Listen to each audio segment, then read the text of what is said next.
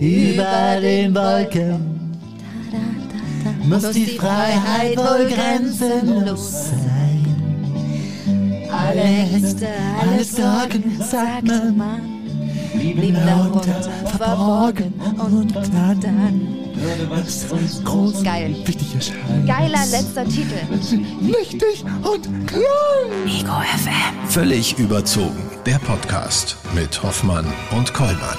Schöner letzter Titel, Herr Kollmann. Ich freue mich sehr, dass sich, ich glaube, Daniel diesen Titel gewünscht hat. Über Ja. den Wolken von Reinhard May. Über den Man kann eigentlich nie genug Reinhard May hören, weil das ist ähm, ein, ein großer Barde der deutschen äh, Musikgeschichte. Was ist denn ein Barde? Ein Musikmacher. Ein Macher, achso, ja. Ein jemand, der Musik macht. Ich dachte ein Bartträger. Nein, ein Barde. Ein, ein nicht Barde. Werde ich hoffentlich heute, äh, nicht heute, aber äh, dieses Jahr noch zu Gesicht bekommen. Freue ich mich für Sie, Frau Hoffmann. Da kommen auch für wieder. Jugendgefühle auf. Dann, Ja, ne? ja, ja, ja. Es ist Folge 74 von Völlig Überzogen. Schön, dass ihr mit dabei seid. Und äh, falls ihr heute unsere Radio schon nicht gehört habt, äh, Frau Hoffmann hat heute die glanz, glanzvolle Idee, dass wir doch einfach mal unseren Frust der Woche rauslassen. Ja? So eine richtige Ärgersendung machen. Ja? Und haben aufgefordert, euch mal, ähm, euch mal an der Sendung zu beteiligen, kann man sagen. Und da war Beteiligung, Herr Kollmann. Ja. Da war so einiges am Brodeln und am Schwelen und das haben die alle rausgelassen Ja, bei uns. Hören Sie mal. Ja, schönen guten Abend, das kann ich äh, richtig schön bedienen. Das geht mir so auf den Sack, ja, Leute. Laubbläser. Laubbläser. Heute Morgen mein grenzdebiler Nachbar, ohne Witz bestimmt eine Viertelstunde im Hof direkt unter meinem Schlafzimmerfenster. Es geht einem dermaßen auf den Sack, ja. Laubbläser sind wirklich das perfekte Symbol unserer Zeit. Sie verlagern ein Problem von einem Ort zum anderen, ohne es zu lösen, verbrauchen dabei wertvolle Energie und produzieren eine Menge Lärm. Ja? Also ich könnte mich nur aufregen. In diesem Sinne, hoch die Hände, Wochenende. Ja, da war mal so, da war mal aber jemand richtig launig auch, ne? Das hat den schon ganz schön mitgenommen die Woche. Dann hat sich jemand gemeldet, der gesagt hat, ohne Scheiß, ich habe nur einen Arm und egal wo ich hingehe und Handschuhe kaufe, ich muss immer zwei kaufen. Und dann hat sich lustigerweise ein Andi aus Stuttgart gemeldet und hat gesagt, ähm, habe gerade die Sprachnachricht des Einarmigen gehört. Falls er einen linken Winterhandschuh in Größe 11 gebrauchen kann, schicke ich ihm diesen gerne. Den rechten habe ich bei der erfolgreichen nächtlichen Suche unseres Hundes auf Hasenjagd war verloren. Und dann hat sich Felix, der Einarmige, gemeldet und hat uns Folgendes mitgeteilt. So, das ist nochmal der Felix. Ich hätte ja nie gedacht, dass diese Sprachnachricht so viel Wellen schlägt, aber vielen, vielen Dank. Sehr nett und Grüße gehen raus nach Stuttgart, nach Stuggi. Und ähm, aber leider ja, war eine 50-50 Chance. Mir fehlt der Linke. Also Ja. deswegen ähm, vielen lieben Dank dafür, aber ähm, Winterhandschuhe habe ich tatsächlich. Aber eins bei diesen ganzen Meckern und ähm, Recht habt ihr alle, aber ähm, eins darf ich auch noch ähm, positiv hinzufügen. Bei der Maniküre, da kriege ich tatsächlich Rabatt. Ja, Frau von, ja, die Ja. guten als auch die schlechten Seiten haben wir heute hier mal zum Ich Vorschein liebe gebracht. unsere Hörer. Wir Ja. haben so viele lustige und auch tragische Geschichten erzählt und sich mal richtig schön ausgelassen und aufgeregt. Man muss das auch mal machen, man muss das mal rauslassen. Ka- können Sie mal kurz wütend schnauben oder ein bisschen brummeln oder sowas? Also, also, so ungefähr? Das war mehr wie so ein Hund kurz vorm Fressen. Ja, was heißt denn wütend schnaufen? Ah, okay, wir schaffen es nicht mehr. Wir, wir sind einfach zu tiefenentspannt, weil wir uns die ganze Zeit äh, mit aufgeregt haben. Ja, schön, stimmt. stimmt. schön, schön. Aber ich bin auch so beseelt, Hoffmann, muss ich ganz ehrlich sagen. Was Ja. machen wir nächste Woche? Nächste Woche machen wir. Haben wir äh, uns alle nur lieb. Ja. Oh nee, da macht keiner mit. da Dann da hat keiner Bock mit. drauf, Frau Ja, Hoffmann. mach ich Urlaub. Ich wollte, ich wollte Ihnen kurz was erzählen aus Sachsen, Frau Hoffmann. Bitte. Äh, Sie sind ja immer wieder auf der Suche, deswegen würde ich Ihnen dann den Supermarkt empfehlen. Jeden zweiten Donnerstag zwischen 17 und 20 Uhr können äh, sich Menschen in einem Supermarkt in Radeberg verlieben. Was? Und wenn man mitmachen will, muss man eine Nummer am Eingang ziehen, ja, und die sich auf die Kleidung kleben. Und andere Flirtwillige können sich dann direkt ansprechen lassen. Also Schüchterne hinterlegen für ihre Traumnummer einen Steckbrief und ihre Kontaktdaten. Und so kann man sich, so kann man im Reden Supermarkt kann man Menschen Supermarkt. kennenlernen. Frau Wir reden hier von einem ja, Supermarkt. weil es ja, weil es ja in der Pandemie schwieriger geworden ist, Menschen kennenzulernen. Ja, aber Entschuldigung, in einem Supermarkt trage ich was? Maske. Ja, Ja, sorry. ja, Also sorry, ich kann mich nicht nur in die Augen von jemandem verlieben. Ich suche auch nicht. Mal abgesehen davon, was soll der Scheiß? Mit- mittlerweile. Ich will nix. ja. Hätte ich sie jetzt, hätte ich sie jetzt sagen. Nein. Ach Quatsch, Herr Kollmann. Entschuldigung, Manchmal, Herr Kollmann, manchmal habe ich das Gefühl, Entschuldigung. wir wissen beide, dass das kein Corona ist. Ja. Manchmal habe ich Irgendwelche Gefühl, Pollen sind es. Nee, manchmal habe ich das Gefühl, Sie sind allergisch auf mich. Auf Sie, Frau Hoffmann? Ich bin Ja. auf Sie allergisch. Doch, manchmal habe ich das Gefühl, ich betrete den Raum, Sie fangen an zu husten. Ja, das ist eher so eine, das ist eher so eine äh, Abstandshaltung. Wie würde das eigentlich, ich meine, macht man ja, manchmal macht man solche Tests, ne, solche All Allergietests. Ja, habe ich schon mal gemacht. Ja? Wie macht man das? Ja, muss ich Sie mal mitnehmen. Ja, genau. Was passiert dann? Ihnen sticht jemand in den Unterarm und ich muss draufspucken? Ne, ich nehme Sie einfach mit, das reicht ja schon. Erstmal mache ich so Haus, Hausstauballergie-Test, ja, und dann kommen Sie in den Raum und dann gucken wir, ob ich husten muss. Ich weiß nicht, ob das funktioniert. Ich habe ein bisschen, also das Husten an sich ist ja schon, äh, ist ja schon ein bisschen, äh, ja, regt so ein bisschen auf.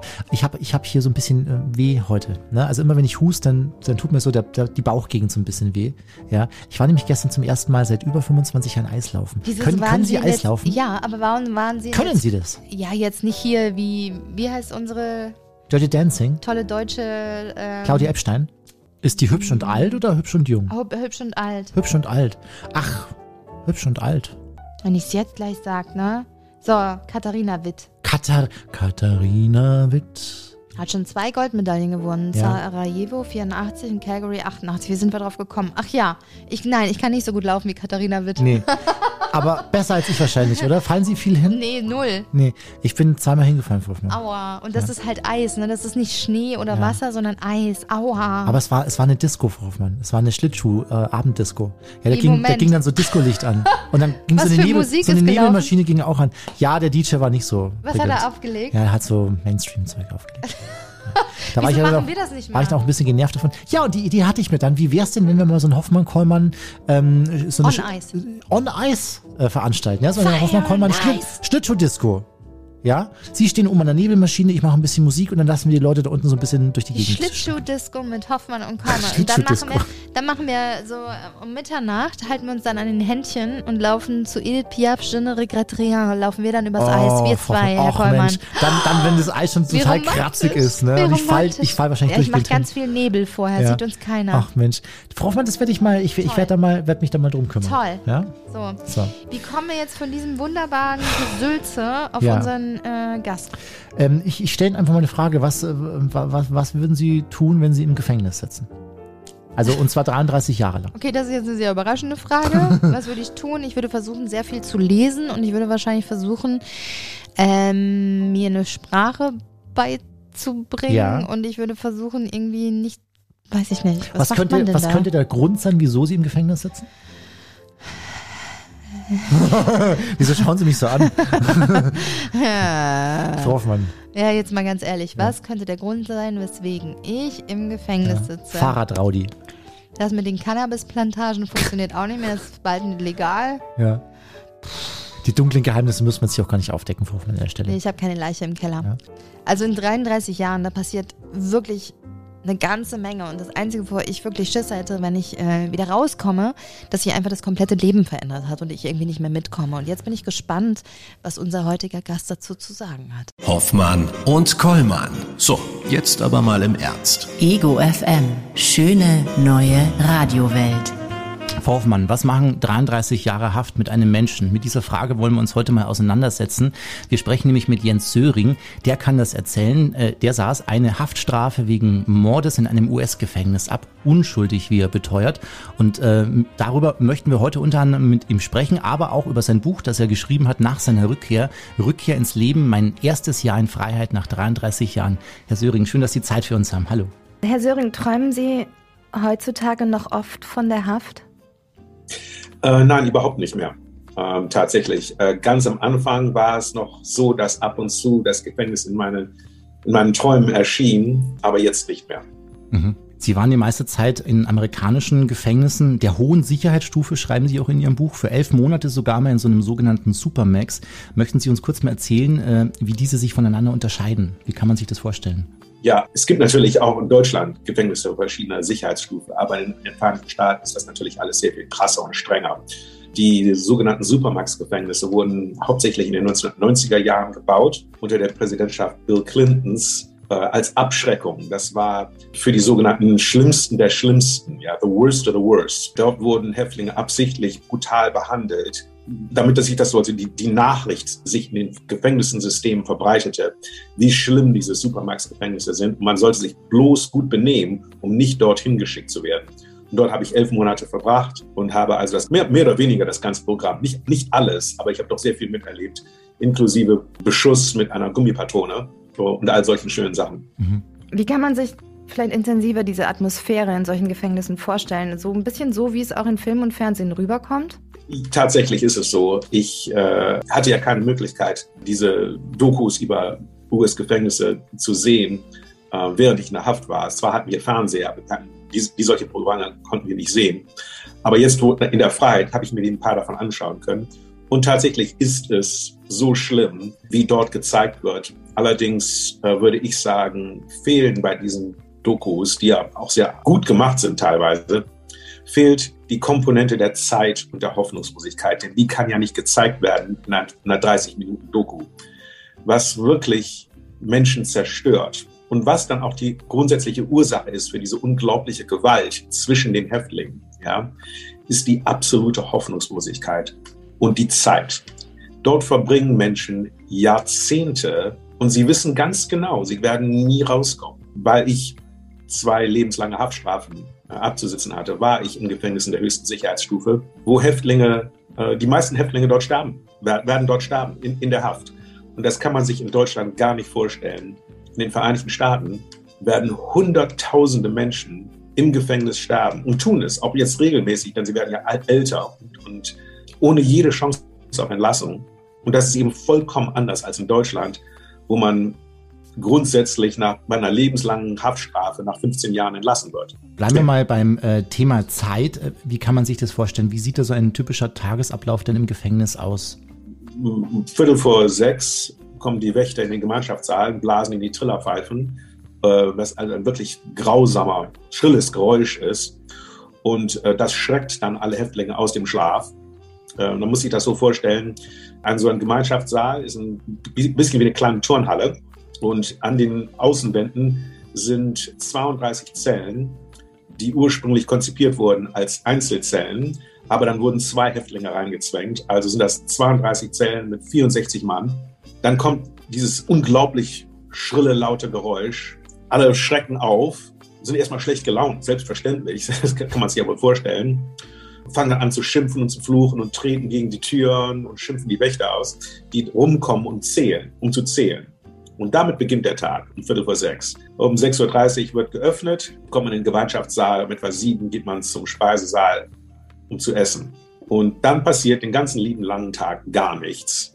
Denn es gibt im amerikanischen Strafvollzug grundsätzlich so gut wie gar keine Ausbildungsmöglichkeiten und nur sehr wenig Hofgang. Ich hatte Glück, ich, in meinem, letzten Gefängnis hatte ich ein bisschen mehr Gelegenheit zum Hofgang, aber um auf den Sportplatz zu gehen. Aber grundsätzlich kann man in amerikanischen Gefängnissen damit rechnen, dreimal die Woche je eine Stunde in die freie Luft zu kommen. Und den Rest der Zeit sind 64 Mann eingeschlossen in einem Gemeinschaftssaal, der eigentlich für 32 Mann ausgelegt wurde, und haben den ganzen lieben langen Tag nichts zu tun, außer Karten spielen, Fernseh gucken, Drogen nehmen. Mhm. Und damit, damit verbringen sie dann den ganzen Tag. Alle drei bis vier Stunden wird gezählt Zwischendurch gibt es mal grausam schlechtes Essen. Und dann so um 11 Uhr nachts wird man wieder eingeschlossen. Und dann beginnt das Ganze am nächsten Tag wieder. Immer wieder und wieder und wieder. Und man weiß, es gibt keine Hoffnung. Man kann nichts tun, um dem System zu entkommen. Und deshalb werden auch viele Häftlinge geisteskrank.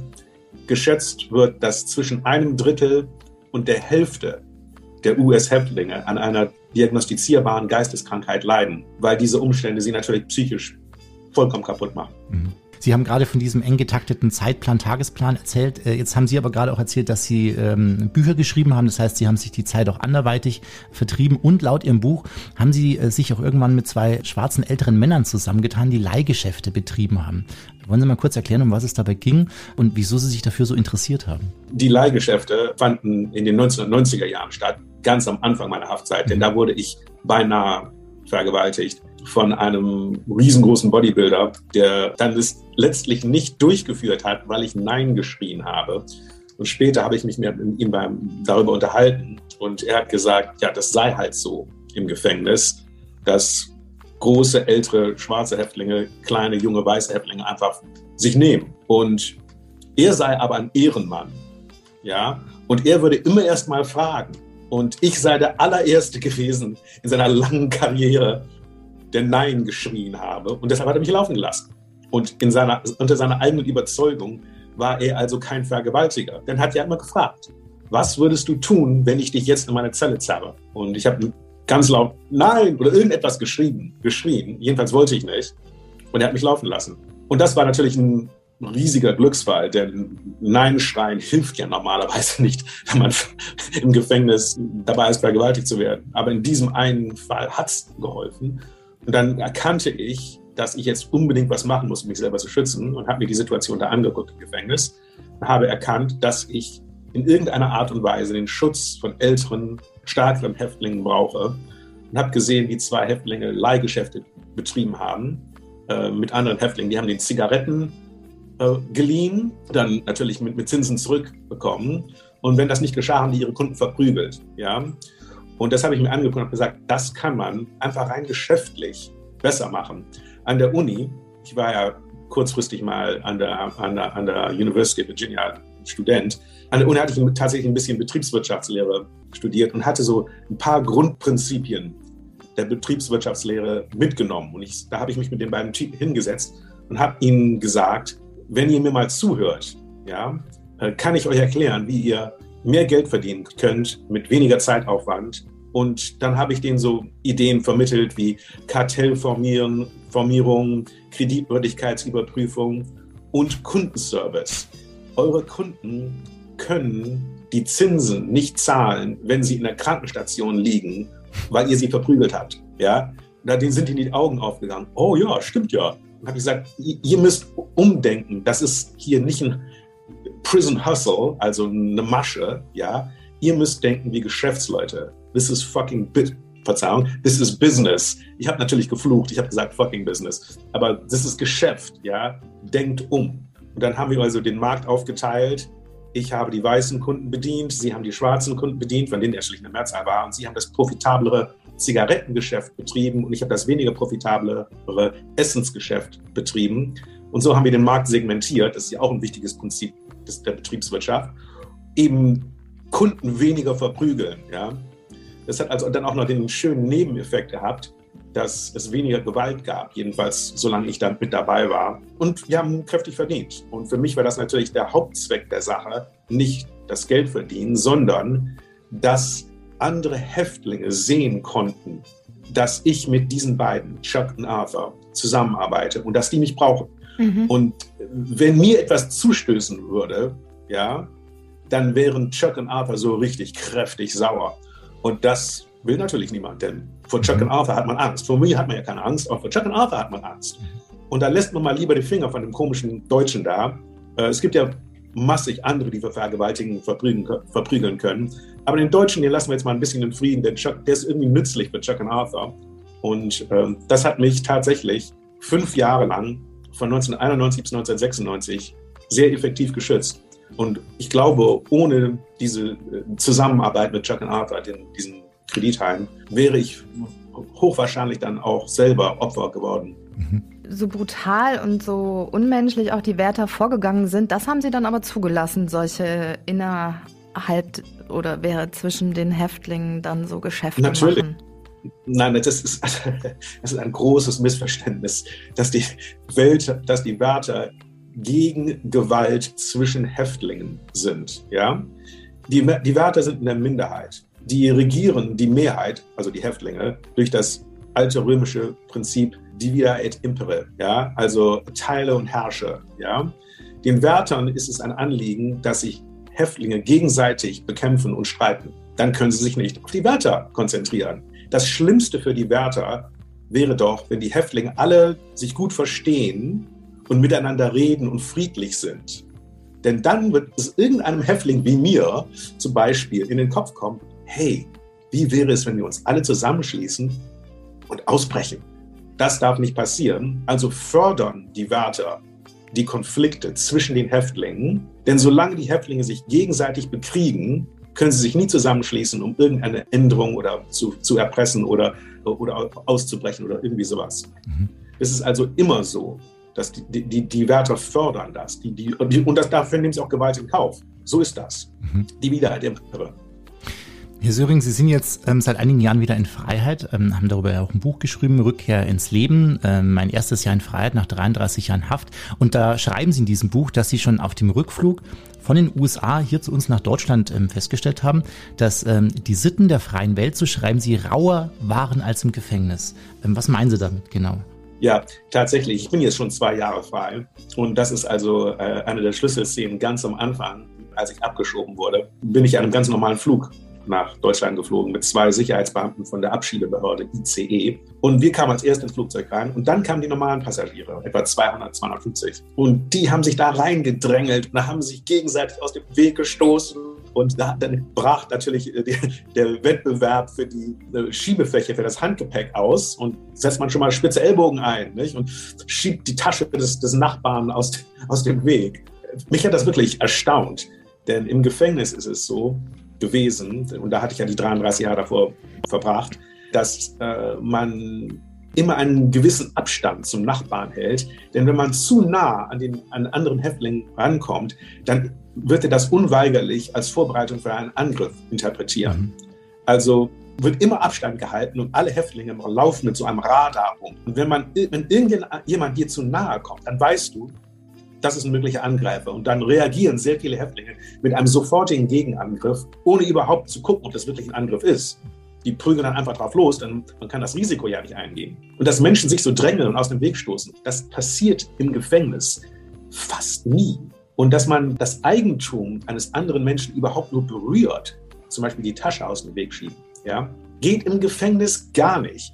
Da kann man in den Langzeitgefängnissen jedenfalls auch mal sein Radio auf dem Tisch im Gemeinschaftssaal liegen lassen, denn alle wissen, wenn ich auch nur in die Nähe dieses Radios komme, ja, und irgendjemand das sieht, dann wird das als versuchter Diebstahl interpretiert und führt dann zu extremer Gewalt. Und dass es dann eben mit den Passagieren im Flugzeug so ganz anders war, war schon ein erstaunliches Erlebnis für mich. Aber rückblickend kann ich natürlich sehen, das war eigentlich, es ist, das ist eigentlich eine gute Sache äh, und es ist ein Zeichen des gegenseitigen Vertrauens in der Zivilgesellschaft hier draußen. Man kann jemanden auch mal schubsen, ohne dass es sofort zum Mord führt. Mhm. Und das ist eigentlich eine schöne Sache. Mhm. Und, und äh, es ist ein Zeichen des Vertrauens, dass man nicht ständig Angst haben muss. Und das ist eine wunderbare Sache hier in der Freiheit, dass man sich bewegen kann, ohne ständig Angst zu haben. Mhm. Herr Söring, jetzt gibt es natürlich aber auch einen Grund dafür, dass Sie im Gefängnis gewesen sind. Und wir wollen hier und heute auch gar nicht die Frage von juristischer Schuld oder Unschuld etc. klären, aber wir wollen wissen, was Sie erfahren haben. Also Sie sind mit elf Jahren nach Amerika gekommen, mit 18 an der Uni, haben Sie sich dann verliebt in Elizabeth Hasten. Was ist passiert? Also ich war 18 an der Uni und habe eine zwei Jahre ältere Kanadierin kennengelernt. Etwa drei Monate nach dem Beginn unserer Beziehung wurden ihre Eltern auf entsetzliche Art und Weise äh, getötet. Sieben Monate später, das war am 30. März 1985, etwa sieben Monate später sind wir dann äh, geflohen, weil die Polizei angefangen hat, Fragen zu fragen und ähm, wir das Gefühl hatten, äh, wir könnten vielleicht verhaftet werden. Und da sind wir geflohen und weitere sechs Monate später, sieben Monate später sind wir dann in England am 30. April verhaftet worden. Mhm. Anfang Juni wurden wir dann von einem amerikanischen Polizisten unter der Anwesenheit von zwei britischen Polizisten verhört. Kurzfristig hat Elizabeth Hasten gestanden, die Tat begangen zu haben, zog ihr Geständnis aber sofort zurück. Sie hat gesagt, ich war es selber und es hat mich angeturnt, es hat mich erregt. Das hat sie sofort zurückgezogen, das wurde ihr auch erlaubt. Und ich habe dann auch die Tat gestanden und zwar sehr viel länger in großem Detail. Die grundsätzliche Schlussfolgerung der Polizisten war dann, dass sie die Anstifterin war und ich der Täter. Sie kam zurück in die Vereinigten Staaten und wurde auch als Anstifterin verurteilt für Mord. Ja, das war eine Verurteilung für Mord, aber dann als Anstifterin und bekam dafür 90 Jahre. Das war 1987, also ein Jahr nach unserer Verhaftung. Ich wurde unter Androhung der Todesstrafe angeklagt, musste also dreieinhalb Jahre vor Gericht gehen zum Europäischen Gerichtshof, um dort endlich durchzusetzen, dass die Todesstrafe dann nicht auf mich angewandt werden würde. Das hat die internationale Rechtsprechung auch dann geändert. Ja, aber während dieser Zeit war ich unter der direkten Androhung der Todesstrafe drei Jahre lang. 1990 kam ich zurück nach Virginia und mein Prozess fand statt. Und das wichtigste Beweismittel gegen mich war natürlich mein eigenes Geständnis. Und ich habe ausgesagt vor Gericht, äh, dass ich dieses Geständnis nur abgelegt habe, um die tatsächliche Täterin, meine Freundin, vor der Todesstrafe zu schützen. Ich sagte aus, sie habe die Tat begangen, sie habe mir das auch gesagt, aber ich wollte ihr Held sein. Deshalb habe, hatte ich mich bereit erklärt, wenn wir verhaftet werden sollten, würde ich die Schuld auf mich nehmen, um sie vor der Hinrichtung zu schützen. Herr Söring, wieso, wieso haben Sie das gemacht? Weil mein Vater deutscher Diplomat war. Und tatsächlich ist es so, dass die Familienangehörigen von Diplomaten diplomatische Immunität genießen. Was ich nicht wusste, ist es, dass es eine Ausnahme gibt. Wenn der Diplomat an einem Konsulat arbeitet, dann hat nur der Diplomat Immunität, aber seine Familienangehörigen nicht. Nur wenn der Diplomat an der Botschaft arbeitet, hat sowohl der Diplomat wie auch seine Angehörigen Immunität. Diese Feinheit in der äh, Wiener Konvention über diplomatische Beziehungen kannte ich nicht. Deshalb mhm. hatte ich dieses Geständnis abgelegt, ohne zu wissen, dass ich gar keinen Schutz genoss. Neben diesem Geständnis gab es vor Gericht nur sehr, sehr wenige Beweismittel gegen mich, eigentlich so gut wie gar nichts. Das wichtigste Beweismittel war ein Sockenabdruck, also nicht ein Fußabdruck, sondern ein Sockenabdruck und Blut der Blutgruppe 0, äh, was meine Blutgruppe ist, die allerdings 43 Prozent der Bevölkerung hat. Und damals gab es noch keinen DNA-Tests. Mhm. Und was dann passierte ist, dass in den folgenden Jahren und Jahrzehnten kamen immer mehr Beweise zum Vorschein, die zeigten, dass ich vor Gericht die Wahrheit gesagt hatte. Unter anderem wurde festgestellt, dass der Suppenabdruck als Beweismittel vollkommen wertlos war, denn meine Freundin hatte einen äh, Fußabdruck äh, auch gegeben, der dem Sockenabdruck genauso ähnelte wie meinem und auch der Länge, Länge nach übereinstimmte. Das wurde den Geschworenen nicht gesagt. Die Staatsanwaltschaft hat diesen Fußabdruck von Elizabeth Hasten, der sie belastete, im gleichen Maßen wie mich, der, äh, den hat die Staatsanwaltschaft unterschlagen. Ein anderes Beweismittel, was in den Jahrzehnten da, äh, später zum Vorschein kam, waren DNA-Tests. Es wurden nachträglich DNA-Tests durchgeführt an diesem Blut, von dem der Staatsanwalt den Geschworenen 26 Mal gesagt hatte, das sei mein Blut. Ja? Mhm. Ähm, dieses Blut wurde DNA getestet und es stellt sich heraus, das DNA ist nicht mein DNA, das ist nicht mein Blut. Es konnte also nicht ich gewesen sein. Das Einzige, was dann eigentlich als Beweismittel noch im Raum steht, ist mein eigenes Geständnis, was jedoch mehrere große Fehler enthielt, die der tatsächliche Täter nicht gemacht hätte. Zum Beispiel die Kleidung der Opfer und auch andere Sachen am Tatort, die einfach falsch waren. Aus diesem Grund haben sich dann sehr viele Menschen auf meine Seite geworfen, darunter äh, fünf Polizisten, die nachträglich den Fall untersucht haben. Alle haben sie angefangen mit der Überzeugung, ich sei schuldig und sind dann im Laufe ihrer eigenen Ermittlungen zu dem Schluss gekommen, hey, der Typ hat ja die Wahrheit erzählt, er ist ja tatsächlich unschuldig. Und, nach wie vielen ähm, Jahren, nach wie vielen Jahren haben Sie das festgestellt? Diese ganzen Polizisten kamen nach 26 Jahren nach meiner Verurteilung, 30 Jahre nach meiner Verhaftung. Das war alles in den letzten drei Jahren. Mhm. Darunter war übrigens auch der ursprüngliche Leiter der Mordkommission, die gegen mich ermittelt hat. Ja, der, der, Mann heißt Chuck Reed. Der hat in dem ersten Jahr der Ermittlung, also vor meiner Verhaftung, hat er die Mordkommission gegen mich geführt. 30 Jahre später hat er sich, hat er mich im Gefängnis besucht, hat mir die Hand geschüttelt, hat sich bei mir entschuldigt und hat dann auch öffentlich gesagt, dass er mich für unschuldig hält. Auch andere Leute haben sich auf meine Seite geworfen. Ein ehemaliger Justizminister Kanadas, der Autor John Grisham, der ehemalige Bundespräsident Christian Wulff, alle haben sich öffentlich auf meine Seite gestellt. Und meine Anwälte und ich haben wirklich erwartet, dass ich aufgrund all dieser Beweise und dieser Unterstützer letztlich auch unschuldig erklärt werden würde. Mhm. Das ist dann nicht geschehen. Ich wurde auf Bewährung entlassen, ohne Unschuldserklärung. Mhm. Und äh, wie ist das erklärbar? Äh, das ist aus meiner Sicht unter anderem dadurch erklärbar, dass wenn man mich unschuldig erklärt hätte, ja, wäre das natürlich hochpeinlich gewesen für Virginia. Aber man hätte mir auch 1,4 Millionen Dollar Haftentschädigung zahlen müssen.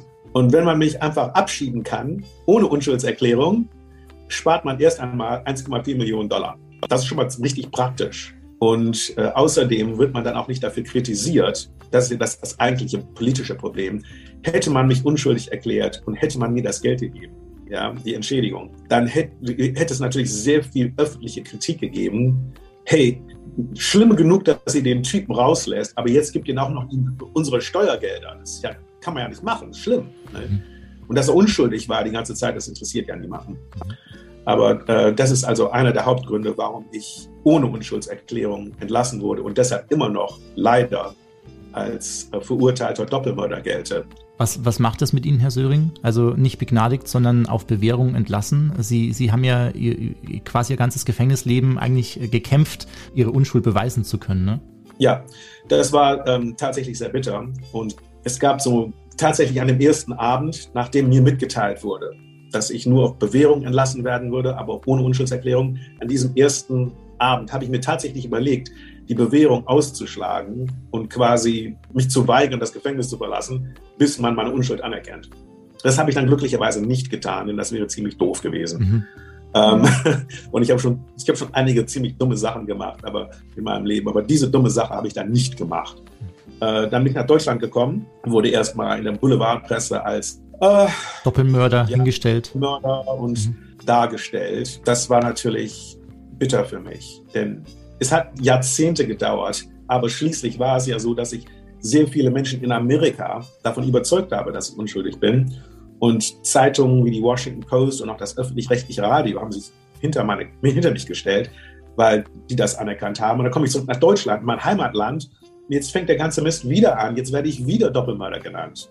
Das ist dann schon bitter. Und dann, dann wurde mir gesagt, ja, also ändere deinen Namen, tauche unter, verschwinde. Lauf einfach weg von deiner Vergangenheit. Und ich habe mir das auch überlegt, aber ich habe es nicht getan. Ich habe mich dazu entschlossen, äh, mit meiner Vergangenheit offensiv umzugehen und zu meiner Vergangenheit zu stehen, mich der Welt zu zeigen und damit die Menschen ihre eigene, ihr eigenes Urteil bilden können. Wenn ich heute vor Gericht käme, ja, mit den DNA-Beweisen, mit diesem unterschlagenen Sockenabdruck, mit all den anderen Beweisen, für die wir heute keine Zeit haben, wenn ich heute vor Gericht käme mit diesen neuen Beweisen, würde ich nie schuldig gefunden werden. Diese Chance werde ich nicht bekommen. Aber mhm. Menschen können sich ihr eigenes Urteil bilden. Und wir wissen ja alle eigentlich im Grunde, mit 18, wenn man zum ersten Mal verliebt ist, ja, und den Held spielen will für seine Freundin, dann macht man schon ziemlich dumme Sachen, für die allermeisten Menschen sind diese dummen Sachen, ja, sowas wie, ja, ich fahre jetzt mit meinem Moped ohne, ohne Schutzhelm rum, ja, und meine Freunde zu anderen, oder irgendwie sowas, ja. Und ich habe immer sehr viel Krasses gemacht. Aber ich war auch in einer anderen Situation. Ich dachte und ich glaubte wirklich, wenn ich das jetzt nicht mache, dann wird meine Freundin im elektrischen Stuhl getötet, hingerichtet. Aber mhm. ich kann sie retten. Ich kann sie retten. Ich kann das machen. Ich kann ihr Held sein. Und ich habe ja diplomatische Immunität. Mein Vater ist ja Vizekonsul. Was kann mir schon passieren? Dann komme ich halt acht Jahre oder was in ein deutsches Jugendgefängnis und acht Jahre in einem deutschen Jugendgefängnis, um das Leben meiner Freundin zu retten? Jo, das mache mhm. ich. Großer, so großer, großer Fehler. Mhm. Aber so ist das und gelaufen. Ob, und ob die Freundin darüber auch so dankbar gewesen ist, das lassen wir jetzt einfach mal so hingestellt. Sie hasst und verachtet mich natürlich vollkommen. Ja? Und ich kann das wirklich nachvollziehen. Denn es stellte sich ja heraus, dass nicht nur gab es keine Beweise gegen mich, ja, es gab ja auch keine Beweise gegen sie. Ja? Als wir verhaftet wurden in England und, und verhört wurden, ja, war ich dämlich genug, um mein Versprechen zu halten und dieses Geständnis abzulegen, ja, wenn ich nur meine Klappe gehalten hätte, wie jeder normale Mensch, wenn ich nicht den Held gespielt hätte und einfach nichts gesagt hätte, dann hätte man uns laufen lassen müssen. Denn es gibt ja keine Beweise. Auch nicht gegen sie. Es gibt keine Fingerabdrücke, kein DNA, kein Haar, kein Blut. Es gibt nichts. Gegen mich sowieso nicht, denn ich war ja nicht da. Aber es gibt auch nichts gegen sie. Wenn ich bloß den Held gespielt hätte, dann wären weder sie noch ich jemals ins Gefängnis gegangen. Und mhm. Deshalb hasst und verachtet sie mich vermutlich. Das nehme ich mal an, das hat sie nie gesagt, aber so erkläre ich mir das. Mhm. Und das kann ich nachvollziehen. Mhm. Ja, sie hat eben das Pech gehabt, einen richtig dämlichen Freund zu haben, der sein. Versprechen gehalten hat. Mhm. Ja, ja, Ja. Jeder normale Typ hätte das Versprechen gebrochen und hätte gesagt, nee, ich sag mal lieber gar nichts. Aber ich bin eben Schrecklich verliebt gewesen. Nach 33 Jahren wieder draußen zu sein und bis dorthin ja eigentlich gar nicht so viel vom Leben außerhalb der Mauern mitbekommen zu haben. Welche Entwicklung der heutigen Gesellschaft hat Sie denn am meisten überrascht? Was ich richtig interessant finde an dieser Welt hier draußen, was ganz anders war als damals, ist, wie sich das Konzept der Wahrheit entwickelt hat. Ähm, damals in den 80er Jahren gab es noch ein Brockhaus, da stand die Wahrheit festgeschrieben drin. Ja, Brockhaus, eine Enzykl Enzykl Enzyklopädie. Das waren richtig dicke Bücher. Das war damals in, in, bei jedem Bildungsbürger Wohnzimmer standen diese 26 Bände und da war die eben die Wahrheit drin. Und heute gibt es das ja so gut gar nicht mehr. Heute, wenn man nach der Wahrheit sucht, muss man sie sich selber zusammensuchen aus dem Internet. Und wenn man Pech hat, kommt man auf Wikipedia, was ich übrigens richtig doof finde. Dort wird ja die Wahrheit jeden Tag umgeschrieben. Mhm. Die Beiträge ändern sich ja ständig. Auch die Beiträge Mhm. zum, zu meinem Fall ändern sich ständig. Die feste Wahrheit gibt es nicht mehr. Und es ist richtig interessant, jetzt in der Pandemie, der Corona-Pandemie, äh, sehen wir ja, dass sich unter anderem auch durch die Filterblasen äh, im Internet äh, Gruppen gebildet haben, wo zwei Drittel der Gesellschaft eine Meinung hat und ein Drittel der Gesellschaft eine ganz andere Meinung. Ja? Und beide Seiten sind vollkommen von ihrer Wahrheit überzeugt. Nicht? Und jede, jede Seite glaubt, sie haben wirklich die Wahrheit und die andere Seite sind die Idioten. Und auch wir sind jetzt so. Ich, ich bin sicher, Sie haben irgendeine Meinung zu diesem Thema und ich habe auch meine Meinung zu dem Thema. Und wir, sind, und, und, wir, und wir wagen uns gar nicht mehr unsere, zu sagen, was diese Meinung ist, denn man ist jetzt in diesen feindlichen Lagern drin. Und das war früher nicht so. Und ich finde, das, das, und das Gleiche passiert auch bei meinem Fall. Es gibt Menschen, die sind felsenfest davon überzeugt, dass ich schuldig bin. Und es gibt Mhm. andere Menschen, die sind überzeugt, dass ich unschuldig bin. Und die beiden Seiten können gar nicht miteinander reden, denn beide Seiten sind so überzeugt, dass sie wirklich die Wahrheit haben und die, ja, die, die andere Seite, die sind halt Volltrottel. Nicht? Was kann man sagen? Nicht? Herr Söring, äh, Sie haben kurz nach Ihrer Ankunft in Deutschland in einem Interview gesagt, dass Sie denken, dass, ähm, ein schöner Mo dass es ein schöner Moment sein wird, wenn Sie wieder halbwegs normal sein und auch leben werden. Ähm, würden Sie sagen, dass dieser Moment mittlerweile eingetroffen ist? Tja, das ist eine richtig, richtig interessante Frage. Und, und Sie sehen, ich zögere mit der, mit der Antwort ein wenig. Ich glaube, was das alltägliche Leben betrifft, bin ich tatsächlich normaler geworden. Wie jeder anständige Deutsche habe ich einen Steuerberater und schimpfe kräftig darüber, wo, dass, dass ich Steuern zahlen muss. In dem Sinne bin ich bin jetzt vor kurzem in meine eigene Wohnung eingezogen und bin erstaunt, wer alles Geld von mir will. Nicht? Vattenfall, E.ON, GEZ, es hört nicht auf. Ja, welcome Also- back to reality. Also ja, die Künstlersozialkasse, alle wollen Geld. Aber gut. Und das Finanzamt, oh mein Gott, ich habe eine riesige Nachzahlung gerade geleistet. Gut, naja, in dem Sinne bin ich normal geworden. Aber es ist so, dass ich mit meiner Biografie wohl nie ein wirklich normaler Mensch werde. Und der Gedanke, dass ich irgendwann mal, ja, ich weiß gar nicht, was das ist oder wie das wäre für mich. Ich werde eben immer diese 33 Jahre haben und mir herumtragen. Und ähm, mein gegenwärtiges Projekt ist ja etwas in diesen- diesen 33 Jahren zu finden, was ich an andere Menschen weiterreichen kann.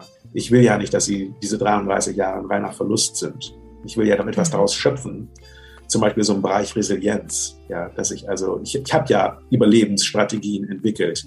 Und die, wenn das Menschen irgendwie inspiriert oder vielleicht auch ein bisschen Hilfe gibt, dann möchte ich diese Überlebensstrategien, diese Resilienzstrategien auch weiterreichen. Und, und das ist mein Ziel, etwas Nützliches zu finden in diesen 33 Jahren. Aber die 33 Jahre werden immer da sein. Und das ist eben, ich kenne sie natürlich äh, überhaupt nicht, sie beide. Aber ich, ich, ich schätze mal, äh, sie, sie waren entweder noch nicht geboren oder nur ganz, ganz frisch in dieser Welt, als ich verhaftet wurde. Nicht?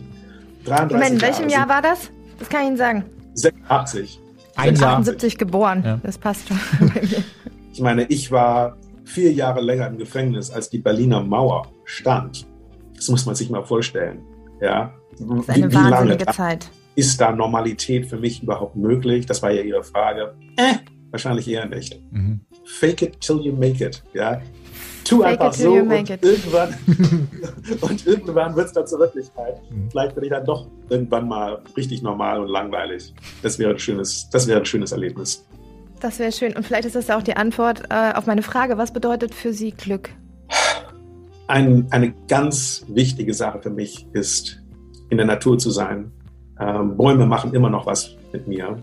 Die hatte ich ja nicht im Gefängnis. Die Gelegenheit, Bäume zu berühren und zu fühlen. Und das ist mir etwas wirklich, das ist etwas, was mich immer noch wirklich sehr glücklich macht. Und dann ist es natürlich am wichtigsten, mit den Menschen, mit meinen Freunden und den Menschen, die ich liebe, zusammen zu sein. Und statt im Besuchersaal, wo man ganz am Anfang und ganz am Ende des Besuchs Menschen nur ganz kurz umarmen konnte, bis die Wächter dazwischen gegangen sind, dass ich jetzt meine Freunde und Menschen, die mir wichtig sind, Menschen, die ich liebe, dass ich die umarmen kann, solange ich will und berühren kann, solange ich will und, und keiner kommt dazwischen und sagt mir Stopp. Das, ja, das ist mir wirklich, wirklich wichtig. Ich habe jetzt Menschen in meinem Leben, die ich wirklich, die sind mir wirklich wichtig und ich kann meine Zeit mit ihnen verbringen und mit ihnen zusammenleben und das ist es. Es sind die anderen Menschen. Es sind die anderen Menschen. Herr Söring, wir bedanken uns sehr vielmals für Ihre Zeit, für dieses sehr spannende Gespräch mit Ihnen, empfehlen Ihr Buch Rückkehr ins Leben, mein erstes Jahr in Freiheit nach 33 Jahren, freuen uns auf Ihr nächstes Buch und äh, würden uns wiederum freuen, wenn wir uns dann vielleicht wieder hören würden. Sehr gern. Hoffmann und Kollmann. So, jetzt aber mal im Ernst. Ego FM. Schöne neue Radiowelt. Frau Hoffmann, müssen wir erstmal ein bisschen verdauen, die ganze Geschichte. Aber wir können, äh, falls ihr Lust habt und euch weiter mit dem Thema beschäftigen wollt, noch einen Film euch ans Herz legen, nämlich Die Verurteilten. Der ist schon ein bisschen älter, ähm, aber sehr sehenswert und ähm, so ein kleiner Filmtipp noch so als, als Rausschmeißer, kann man sagen, ja? als Rausschmeißer. Als Rausschmeißer. Mit Morgan Freeman vor allem noch. Mögen Sie den, Morgan Freeman? Ja, mag ich sehr. Ja? Aber ich muss das jetzt erstmal wirklich verarbeiten, was Ja. er erzählt hat, weil das ist so, so krass. Und wie er schon selber gesagt hat, dass er mit Lachen viel ähm, selber überspielen und verarbeiten muss. Und Anders geht's gar nicht. Wow. So, ihr wisst Bescheid, wir hatten heute schon mal kurz in der äh, Sendung drüber gesprochen. Man kann neuerdings äh, uns bewerten. Ja, und zwar bei unserem, äh, bei einem unserer Podcast-Anbieter, nämlich Spotify. Da kann man uns jetzt eine Sternebewertung geben. Ein, eine hat's schon mal eine falsch. Sternbewertung? Also, Nein, ich hätte gerne fünf. Was erzählen Sie da? ne, Sie haben uns vorhin zwei gegeben, haben Sie gesagt. Ich wollte uns drei geben. mehr, mehr hätte ich uns jetzt nicht Man gegeben. kann uns fünf, man kann diese Show bewerten mit fünf wunderbaren Sternen. Und wenn man das tut, dann, ähm, ich weiß nicht, was passiert denn dann? Kriegen wir irgendwie einen Obstkorb zugeschickt, oder? Wahrscheinlich. Also wir haben schon zehn Bewertungen, Herr Kollmann. ja. Aber Ähm, alle haben fünf gegeben. Was ist, wir haben, gibt es noch mehr Menschen, die was anderes Ja. gemacht haben? Fest und flauschig, Frau Hoffmann, kennen Sie? Nee. Ja, haben Sie mal Ja, Olli Schulz? ich. Ja, die haben 4,8 Sterne. Ach, sehen Sie mal. Ja, allerdings fast 42.000 Bewertungen. Ja, aber unsere, die bewertet haben, haben uns alle fünf Alle fünf gegeben, ja. Also, da, Also wer ist der Gewinner hier? Wer ist der Gewinner hier? Wir. Ja. also besser doch nicht bewerten. Also wenn ihr unter fünf bewerten wollt, lieber nicht. Ja, dann lasst es lasst lieber. uns lieber diese fünf. Dann ich, mag, ich mag diese 5,0 da sehen. Mehr will ich nicht. Ja, Ach, Tschüss. machen wir Schluss für heute, oder? Ja. ja. Ich habe noch einen Schluck von unserem. Lassen Sie es richtig gut gehen und ähm, schauen Sie, dass Sie schnell weg sind. Gleich vermissen Sie mich wieder. Ja, Wie vielleicht. immer. Das war Völlig überzogen mit Hoffmann und Kollmann. Eine Produktion von Ego FM. Die Radioshow dazu gibt's jeden Freitag, 16 bis 20 Uhr auf Ego FM. Schöne neue Radiowelt. Herr Kollmann, ey, hören Sie mal das, Herr Kollmann, hören Sie mal das Husten auf. Ja, was denn? Das ist halt Corona. Wie? Was?